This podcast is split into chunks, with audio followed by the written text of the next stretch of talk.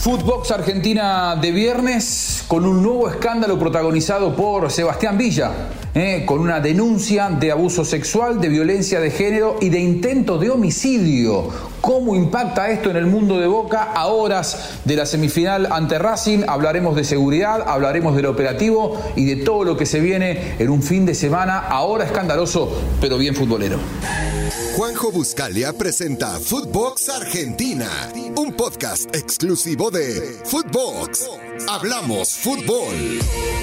Bien, bienvenidos a Footbox Argentina. Teníamos que arrancar el podcast de hoy con Maxi Palma, hablando de las semifinales que se vienen el, el sábado y el domingo entre Boca y Racing y Tigre y Argentino, sobre el tema de la seguridad, porque habrá ambas parcialidades en los dos partidos, en cancha de Lanús y en cancha de Huracán. Sin embargo, explotó en las últimas horas una noticia que es eh, muy poderosa, eh, una bomba realmente, una nueva denuncia contra Sebastián Villa, cargos de abuso sexual, violencia de género y tentativa de homicidio. ¿eh? Y esto no tiene que ver con la causa anterior, sino que es una nueva denuncia.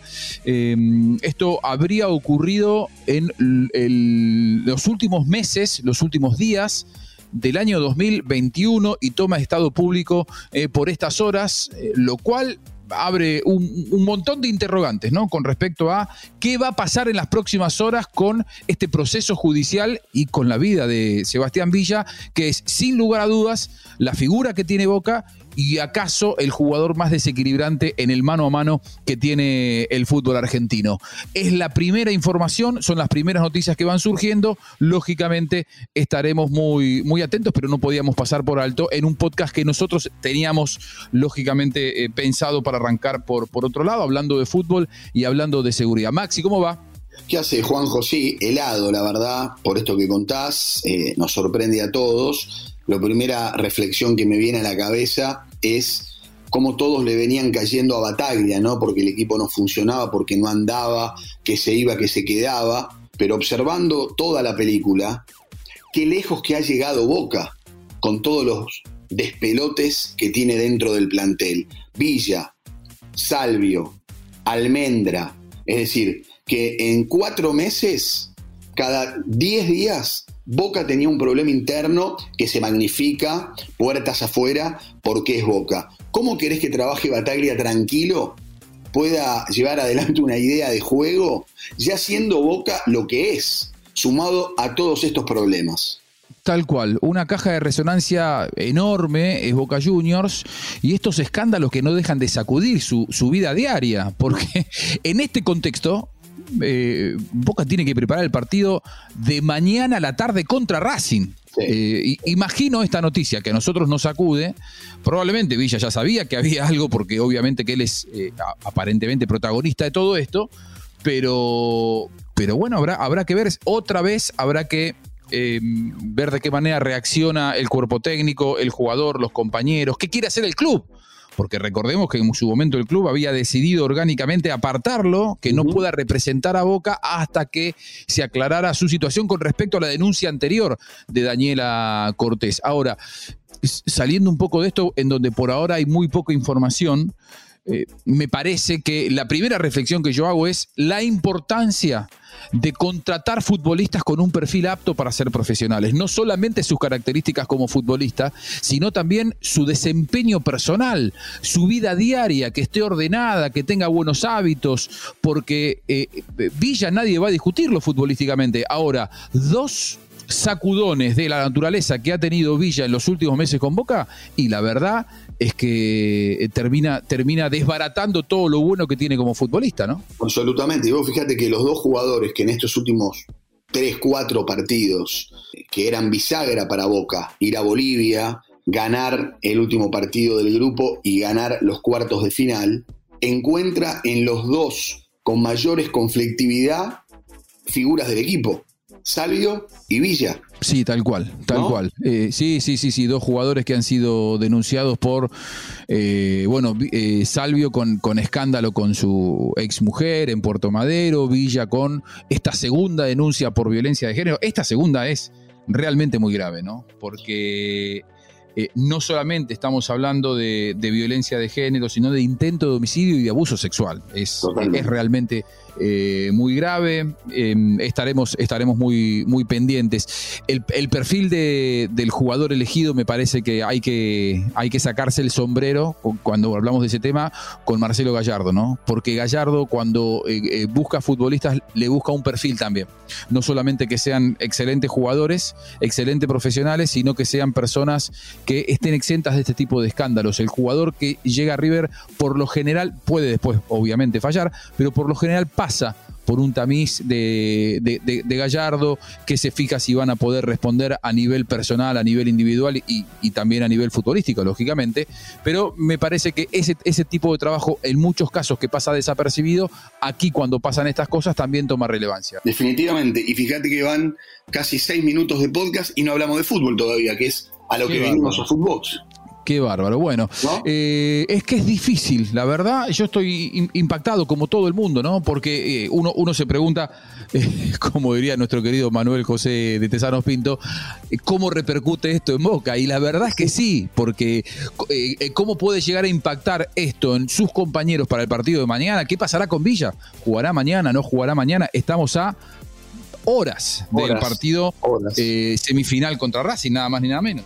Mm, sí, eh, pero hablamos de fútbol, ¿querés? Aunque sea un ratito. Sí, claro, por ¿Eh? supuesto. Hablamos de fútbol, hablamos de, seguridad.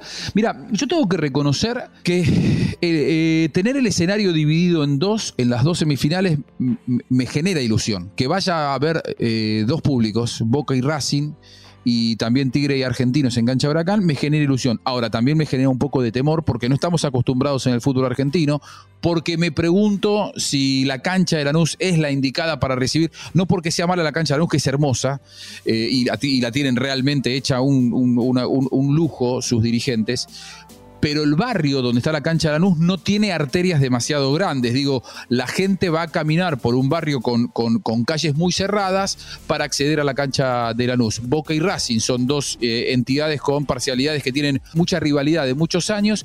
Me genera un poco de temor, sinceramente, cómo puede llegar a, desarrollarse absolutamente todo en algo que para muchos es una prueba piloto de lo que muchos quieren, que es que vuelvan los dos públicos a la cancha, Máximo. Inclusive, Juanjo, hasta la mismísima policía está desacostumbrada a los mil efectivos para mañana, mil, un montón. me refiero, más allá de la cantidad, ya ha perdido el ejercicio la misma policía de cuidar eventos deportivos, hablando de fútbol, con dos parcialidades. ¿Hace cuánto? Que al menos en Capital y eh, en el Gran Buenos Aires, porque la Copa Argentina sí ha tenido dos hinchadas en el mismo estadio fuera de este ámbito este, hace un montón de tiempo. Han perdido el timing y han perdido el ritmo. Ojalá este tiempo también haya servido para que todo se haya perfeccionado y todo funcione bien. Y como decís vos, es una prueba piloto. Es una buena manera de darle una nueva oportunidad al público y a las fuerzas de seguridad y a los dirigentes para que el fútbol con público visitante vuelva de una buena vez a la Argentina. A ver, yo voy a marcar dos cosas. Una, me preocupa particularmente porque mañana habrá 16.000 y 16.000 de Boca y de Racing. Es decir, las últimas experiencias hace ya bastantes años en el fútbol argentino, en el área metropolitana de Buenos Aires, eran el público local mayoritariamente y de los visitantes te llegaban 2.000, 3.000, es decir, no era tan difícil cuidar el traslado de esos solamente 2.000 o 3.000 porque inclusive los encapsulaban, ¿te acordás Maxi? O sea, eh, llegaban antes y se iban antes que el resto, por lo tanto, cuando el gran público local, que eran 30, 35 mil, salía a las calles nuevamente después del partido, los visitantes ya estaban en la casa. ¿Te acordás que te hacían esperar a la, parcialidad local media hora, 40 minutos? Bueno, ahora vas a tener vos dos eh, cantidades, de hecho están agotadas las entradas, eh, equivalentes, es decir, 16 mil y 16 mil de un lado y del otro.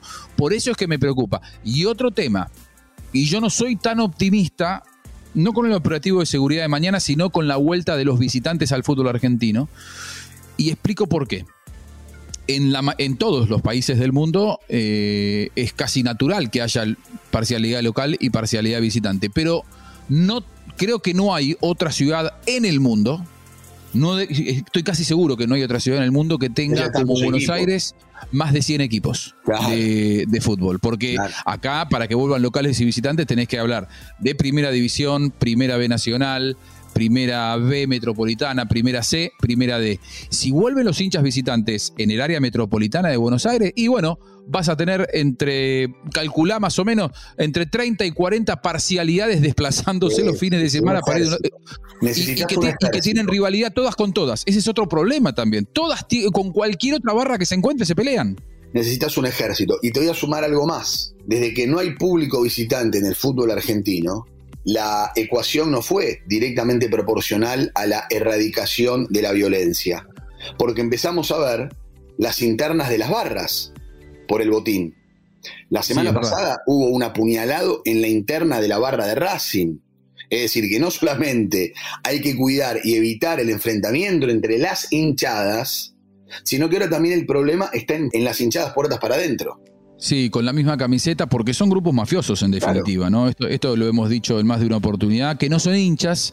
El hincha, eh, que el, padre que va con los hijos, el adolescente que va con sus amigos a ver a su equipo, no se mete en este tipo de trifulcas mafiosas, en donde hay en juego eh, venta de, drogas, eh, quedarse con los estacionamientos, hay un montón de otras cosas que, que nada tienen que ver con el fútbol en todo caso, esos grupos mafiosos encuentran en el fútbol un espacio para delinquir, en donde tienen la, suficiente eh, impunidad como para manejarse, para hacer sus negocios y beneficiarse eh, a ellos y al grupo que los, que los nuclea. Bueno, eh, por eso es que yo no soy tan optimista. Si a mí me preguntás, creo que el fútbol visitante en la Argentina podría volver solamente en una categoría. Si es una decisión de la Asociación del Fútbol Argentino, de la, de la Liga Argentina, decir, bueno, va a volver solamente la primera división porque no estamos en condiciones de garantizar seguridad en Primera B Nacional, Primera B Metropolitana, Primera C, Primera D, solamente vuelve Primera División, ahí ya se te reduce el número, a pesar de que hay muchos equipos en la Primera División.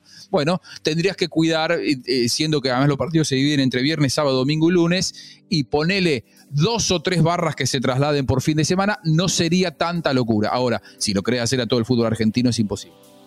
Qué bárbaro, ¿no? Qué lástima que se nos haya pasado el podcast hablando de cuestiones extrafutbolísticas cuando tenés un Racing y Boca que llegan en un altísimo nivel y un Tigre y Argentinos que son una grata sorpresa de este campeonato, ¿no?